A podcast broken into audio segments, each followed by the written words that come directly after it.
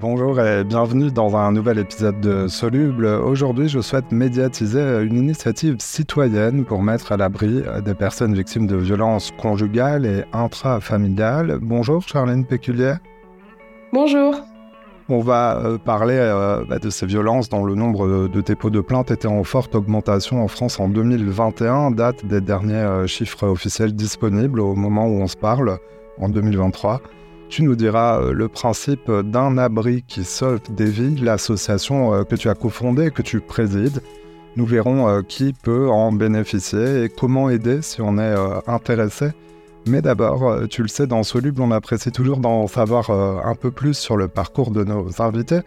Est-ce qu'on peut dire qu'avec toi, l'engagement euh, n'attend pas le nombre des années Tu as 26 ans, je crois? C'est ça. déjà, merci beaucoup pour l'invitation. Très heureuse de, parler d'un abri qui sauve des vies dans le podcast. Oui, alors, il y a beaucoup de jeunes engagés aujourd'hui, malgré ce qu'on peut penser. Au contraire, il y en a, y en plein. Euh, et on est beaucoup dans, l'association aussi. Et, euh, moi, mon parcours, euh, il est plutôt dans le secteur public. je suis, je suis adjointe au maire par ailleurs, déléguée au développement durable à Cesson, une petite commune de 11 000 habitants à côté de Melun, dans, le, dans le 77 en Seine-et-Marne.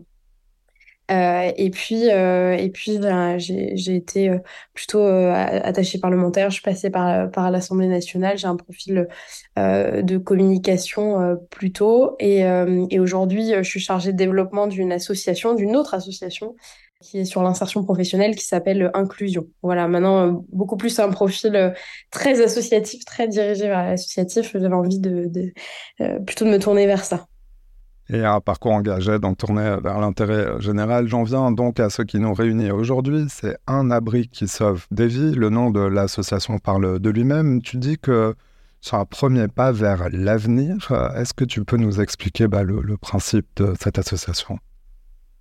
Alors, l'association Un abri qui sauve des vies, euh, c'est la première association nationale d'hébergement citoyen pour les personnes victimes de violences conjugales et intrafamiliales.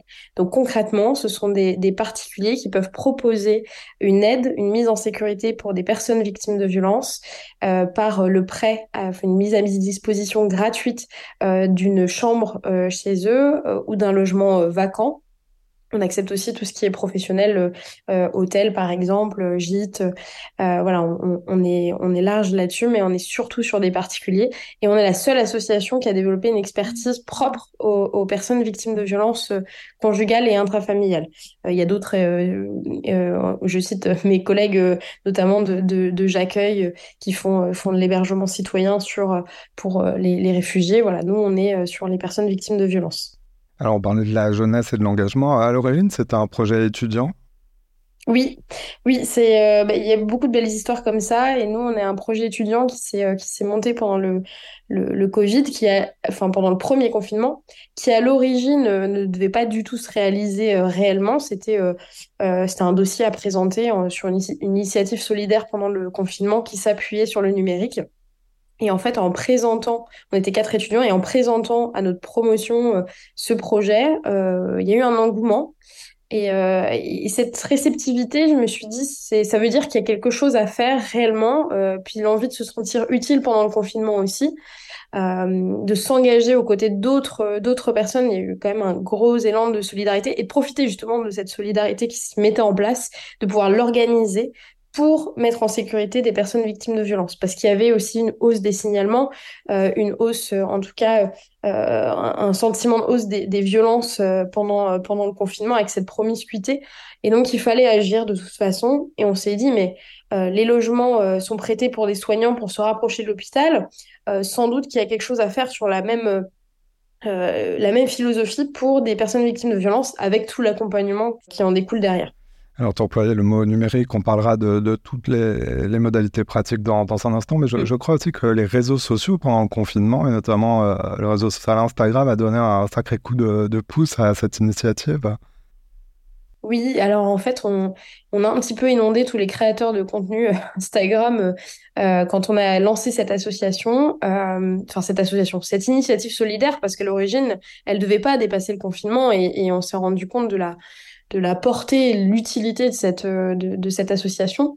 Euh, mais à l'origine, en fait, on a, on, a envoyé des messages tout simplement à des créateurs de contenu qui nous ont relayés très gentiment, qui avaient une grosse communauté. Et donc, ça a commencé à monter comme ça euh, en quelques jours. C'était impressionnant. Euh, je suis pas sûre qu'aujourd'hui, on arrive à être aussi, euh, aussi fort, aussi vite sur l'élan de solidarité, même si ça continue. Mais il y avait quand même le confinement qui portait tout le monde. Et donc, on a eu ce, premier premier élan euh, par les réseaux sociaux, qui est encore le cas aujourd'hui. D'ailleurs, on on va travailler un peu plus fortement nos réseaux sociaux parce que c'est un, un canal très important pour nous, mais aussi les médias traditionnels finalement. Euh, en fait, je, suis passée à Ça commence aujourd'hui, euh, qui, euh, qui, a bien voulu mettre en lumière un Abrixo Devi en mai 2020, et, et, et, et, pareil, je pense que sans Ça commence aujourd'hui, je suis pas sûre qu'on serait là aujourd'hui parce que ça a fait cet élan. Et la mobilisation citoyenne, de manière générale, demande une grosse communication pour pouvoir bah, mobiliser les gens concrètement, les faire connaître l'initiative. Et donc, euh, donc heureusement que, que, cette émission-là euh, nous a le relayer euh, pour et ça, d'ailleurs, ça a participé à prendre la décision de dire, bah, il faut qu'on continue parce qu'on a eu tellement de sollicitations après qu'on s'est dit, mais on peut pas s'arrêter là, c'est pas possible. Alors, ça commence aujourd'hui une émission de, télévision en France. Alors, comme souvent, c'est des associations secrètes. Alors là, tu as parlé de l'élan, c'est aussi qu'elles viennent combler manque. Euh, comment fonctionne habituellement l'accueil des, personnes victimes de violences conjugales euh, ou intrafamiliales qui, bah, qui cherchent à quitter leur logement, ce qui est le, premier pas euh, vers l'avenir dont tu nous parlais tout à l'heure? Oui, pour, pour nous, la, la, mise en sécurité, elle est nécessaire. Alors, on aimerait beaucoup, comme tout le monde, que ce soit l'agresseur qui, qui partent euh, du logement. Ça, ce serait l'idéal, mais on se rend compte dans les faits que c'est difficile à mettre en place. Enfin, on peut pas toujours le mettre en place, et donc il y a besoin de cette mise en sécurité, qui est le premier pas vers la reconstruction, qui est vraiment nécessaire pour au moins faire des démarches, essayer de même juste d'avoir un moment de répit euh, qui est très important, parfois pour retrouver son logement et, que l'agresseur parte. Euh, donc ça peut être pour quelques jours, mais voilà, ce moment-là, il est très important. Et il est très important aussi pour pas qu'il y ait un retour euh, chez l'agresseur. Donc en fait, la prise en charge est très importante quand on sort des violences pour pas que... On, parce qu'il y a des femmes parfois où la prise en charge est pas forcément la bonne, adaptée, et donc le retour à, domicile avec son agresseur est presque, elle lui semble moins pire euh, vous imaginez, hein, le, euh, moins pire que, euh, que, que l'hébergement dans lequel elle est. Donc, il y a vraiment cette notion-là à avoir en tête. Donc, aujourd'hui, comment ça fonctionne? On a le, le 115, tout simplement. on a des associations aussi, des stands sociales qui peuvent, qui ont, des liens particuliers avec, l'hébergement d'urgence, mais on va dire, des particuliers peuvent appeler le 115 pour pouvoir euh, être dans un centre d'hébergement d'urgence euh, dans un premier temps. Euh, et ce centre d'hébergement d'urgence, parfois, il, y a il est pour tout public, je dirais, en situation de mal logement. et parfois, il y, a des, il, y a, il y a 10 000 places dédiées à peu près en, en France pour les femmes victimes de violences. Donc, c'est euh, c'est un peu la, roulette euh, on peut tomber sur on peut tomber très très bien avec un super accompagnement comme parfois on peut être euh, il y a des conventions avec les hôtels notamment l'État a conventionné avec avec des hôtels ça représente à peu près 50 000 nuitées par jour en France quand même l'hébergement d'urgence en hôtel et parfois on peut euh, on, peut mal tomber. Alors il n'y a pas du tout une notion de chez un impact de vie de remplacer euh, le centre d'hébergement, évidemment que non, ou de taper dessus, pas du tout. Euh, c'est complémentaire. et mais voilà, ça dépend aussi du type de public, ça dépend de la situation à l'origine, ça dépend du ressenti de la personne. Enfin, c'est bien d'avoir plein de solutions différentes pour adapter. dans le cas euh, des violences conjugales, euh, la fuite, si je peux dire, du, foyer, même si elle est regrettable, comme tu le disais, euh, ça devrait être l'inverse, c'est un moment particulièrement dangereux, particulièrement critique. Alors, évidemment, c'est facile à dire derrière un micro, mais lorsque c'est possible, il vaut mieux essayer d'avoir un plan en amont. quel conseil donnerais-tu aux personnes qui sont concernées et qui nous écouteraient et qui donc euh, pourraient avoir euh, besoin d'avoir recours à vos, euh, à vos actions Oui, très bonne question parce que c'est toujours difficile. Il y a un maillage très important d'associations en France pour les femmes victimes de violences. en revanche, on ne sait pas toujours vers qui se tourner. Et est-ce qu'on se tourne d'abord vers le, la partie hébergement ou, la, ou le suivi? Moi, ce que je, donnerais comme conseil, c'est déjà de ne pas trop se retrouver dans cette situation critique de partir quand l'agresseur est là. Ça, c'est super important de ne pas le faire, de ne pas quitter la personne frontalement en fait, plutôt de préparer euh, discrètement euh, un départ euh, qui soit dans des conditions les plus optimales possibles, c'est-à-dire quand, quand l'agresseur n'est pas là. Et du coup, ça peut être bien d'aller voir déjà une association de proximité. Donc, il y a un site qui les référence qui s'appelle arrêtonslesleviolences.gouv.fr qui, qui, du coup, recense les, les géographiquement les, euh, les associations. Donc c'est bien de déjà d'avoir un premier rendez-vous, de pouvoir parler, euh, de pouvoir euh, préparer les choses. Alors là, je parle dans une condition où il n'y a pas, il y a pas un, danger de, immédiat. Hein. Je mmh. parle aussi d'un danger immédiat. Il faut appeler la police, évidemment. Ça, c'est le, premier point. Il y a le 3919 aussi qui, qui, peut aider à préparer. qui est, qui est du coup une écoute 24 heures sur 24, 7 jours sur 7, qui est très important aussi.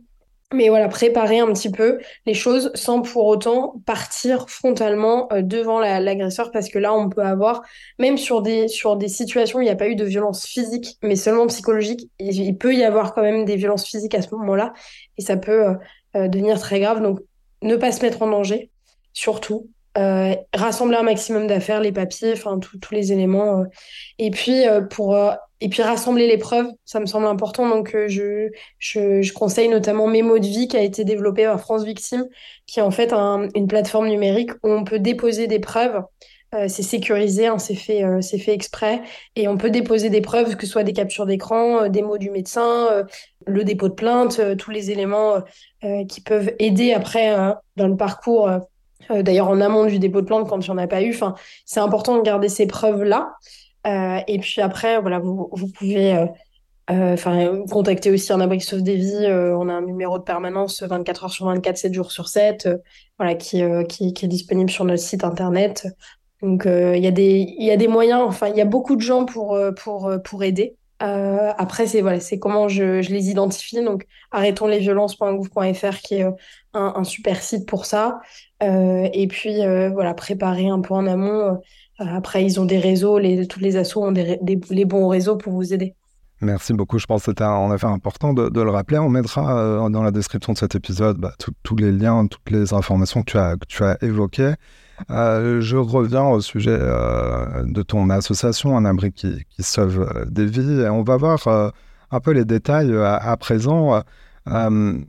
Alors, les bénévoles qui mettent à disposition leur logement, parce que c'est une mise à disposition euh, gratuite de, leur logement, euh, vous les appelez des abritants. Alors, qui, euh, bah, qui peut devenir un ou une abritante? Pour devenir un ou une abritante, il suffit de, s'inscrire sur le site internet, mais ce qui est important du coup en amont, c'est d'avoir euh, un endroit euh, calme, euh, meublé, enfin, faut qu'il y ait quand même le, le, minimum pour, pour vivre quand c'est un logement vacant, je parle. sinon, ça peut être une chambre dans un, dans un appartement, une maison.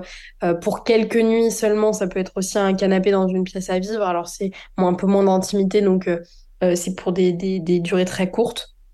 mais ça peut quand même servir. Et donc après, il suffit de s'inscrire sur le site internet euh, euh, qui n'engage à rien hein, quand vous vous inscrivez. Euh, ça permet après d'avoir un lien, de prendre contact, de répondre à vos questions, de, vérifier les choses avec vous si, le cadre est OK. donc après, on fait une vérification de pièce d'identité. Il y a une signature d'un contrat de confidentialité qui se fait très très facilement en ligne, qui permet de, enfin, c'est simplement pour pour éviter que l'adresse, enfin que de, la divulgation d'informations. Hein. L'idée c'est de pas euh, crier sur tous les toits que vous avez telle personne chez vous. À ce moment-là, euh, si, si l'agresseur la prend par le bouche à oreille, c'est pas c'est pas terrible. Voilà, c'est des choses euh, des choses comme ça qu'on met en place. On met en place en fait tout le cadre juridique qui est, qui est important et tout le suivi aussi de l'hébergement parce qu'il suffit pas de mettre en relation et dire bah voilà vous allez avoir telle personne chez vous. Euh, ça, ça se passe pas comme ça évidemment c'est pas euh, il y a des, des, euh, des, étapes et puis, puis surtout on fait un suivi on vous on vous laisse pas tout seul face à votre engagement oui, parce que la question de la confiance, encore plus lorsqu'il est question de, logement et dans ces sujets, est, importante. Alors, comment vous vérifiez, dire, la probité des abritants hum. alors c'est par déjà le, premier appel qui permet de vérifier les motivations. Alors les motivations, je vous rassure, on n'a pas eu des choses glauques. donc vérification de motivation, c'est c'est voir si la personne elle comprend bien euh, dans quoi elle, elle s'engage, euh, enfin sur quoi elle s'inscrit. C'est-à-dire, on n'est pas, c'est pas une aide ménagère. Je cite ça parce qu'on a eu, on a eu l'exemple de temps en temps. C'est pas une aide ménagère euh, pour pour chez vous. Hein, c'est pas du tout ça. C'est vraiment accueillir avec bienveillance une personne qui est victime de violence, pouvoir lui donner un cadre euh, voilà, sain. Et puis, c'est, c'est pas d'accompagnement psychologique ou social derrière. Hein. C'est pas du tout ça qu'on demande aux, abritants. C'est vraiment accueillir avec bienveillance. Donc, on vérifie ça. Et puis après, la pièce d'identité, c'est une vérification euh, qui se fait en visioconférence. Euh, qui permet aussi de voir la personne, d'avoir un petit échange. Voilà, donc c'est, à la fois assez simple parce qu'on voulait pas rajouter un administratif trop important, euh, mais assez sécurisé pour que on, soit sûr de, de, des motivations et, de ce qui va se passer par la suite. Euh, donc voilà, pour le coup ce cadre-là, pour l'instant, est, suffisant et permet quand même de, voir un minimum la personne. Il n'y a pas une vérification du logement sur place parce que ça demanderait beaucoup d'organisation et des, des, bénévoles partout. et puis du coup, on est quand même sur des situations d'urgence majoritairement, donc on pourrait pas le faire systématiquement. et puis il euh, n'y a pas un besoin euh, particulier euh, là-dessus. Enfin, on, ça fait, on a fait 130 hébergements d'urgence. On sait, mhm. on sait maintenant quelles sont les, quelles sont les priorités? Évidemment, les, personnes abritées sont à même de, juger aussi par elles-mêmes. Il y, a, une convention qui est signée, un, un mm. contrat sur place, un petit peu comme quand on prend un logement. y a-t-il des conditions à respecter afin de bénéficier de ces, ces abris? Il faut être majeur? Alors oui, effectivement, il faut être majeur. Euh, alors, on peut accueillir euh, une femme avec ses enfants, par exemple, ça c'est, il euh, n'y a pas de pas de souci. en revanche, un mineur seul, c'est pas possible pour des questions d'assurance. une personne qui, qui serait en situation irrégulière sur le territoire ne pourrait pas aussi être abritée pour des raisons également d'assurance. Alors les personnes étrangères, il n'y a pas de pas de souci évidemment tant qu'elles sont en situation régulière. Euh, après, on, va éviter tout ce qui est euh, troubles psychiatriques qui pourraient mettre en danger ou se mettre même en danger soi-même. Euh, les troubles, enfin tout ce qui est alcoolémie et puis tout ce qui est drogue aussi, on évite pour des raisons de, sécurité. voilà, c'est normal. donc on a quand même des prérequis assez évidents, basiques, je dirais, parce que pour que l'hébergement se passe bien.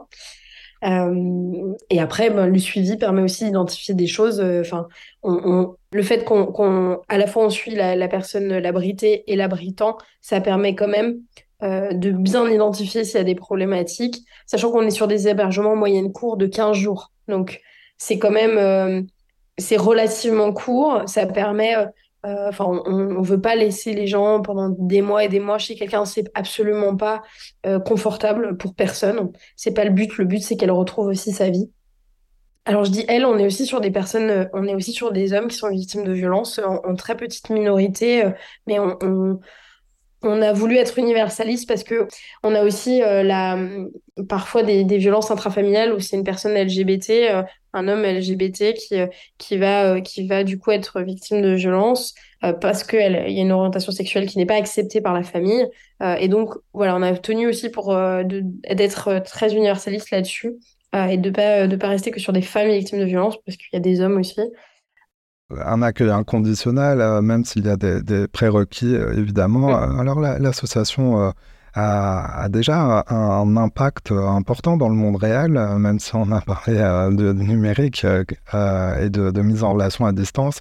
Vous avez publié votre bilan d'impact. Alors quels sont les grands chiffres à retenir bah, c'est surtout qu'en 2022, on a fait, on a fait quasi trois fois plus d'hébergements qu'en 2021.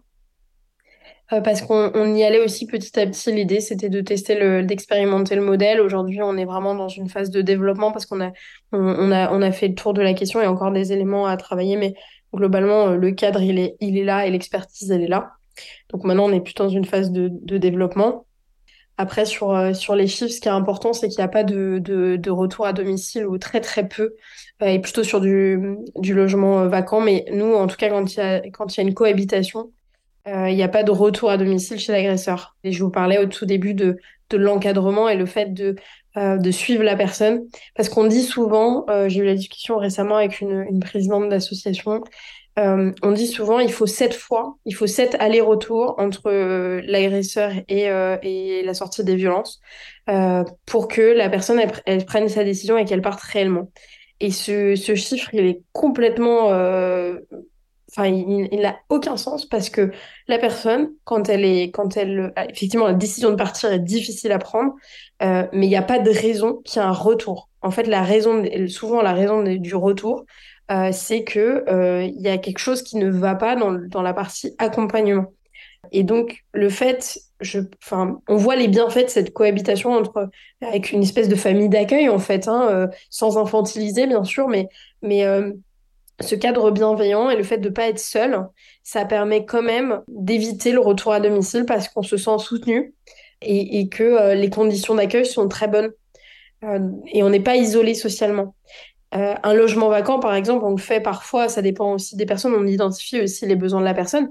Un logement vacant, on peut se retrouver très seul aussi, hein. il, peut, y avoir cet effet-là, donc il faut faire attention aussi à, euh, à bien identifier pour qui, euh, pour qui il y a un besoin.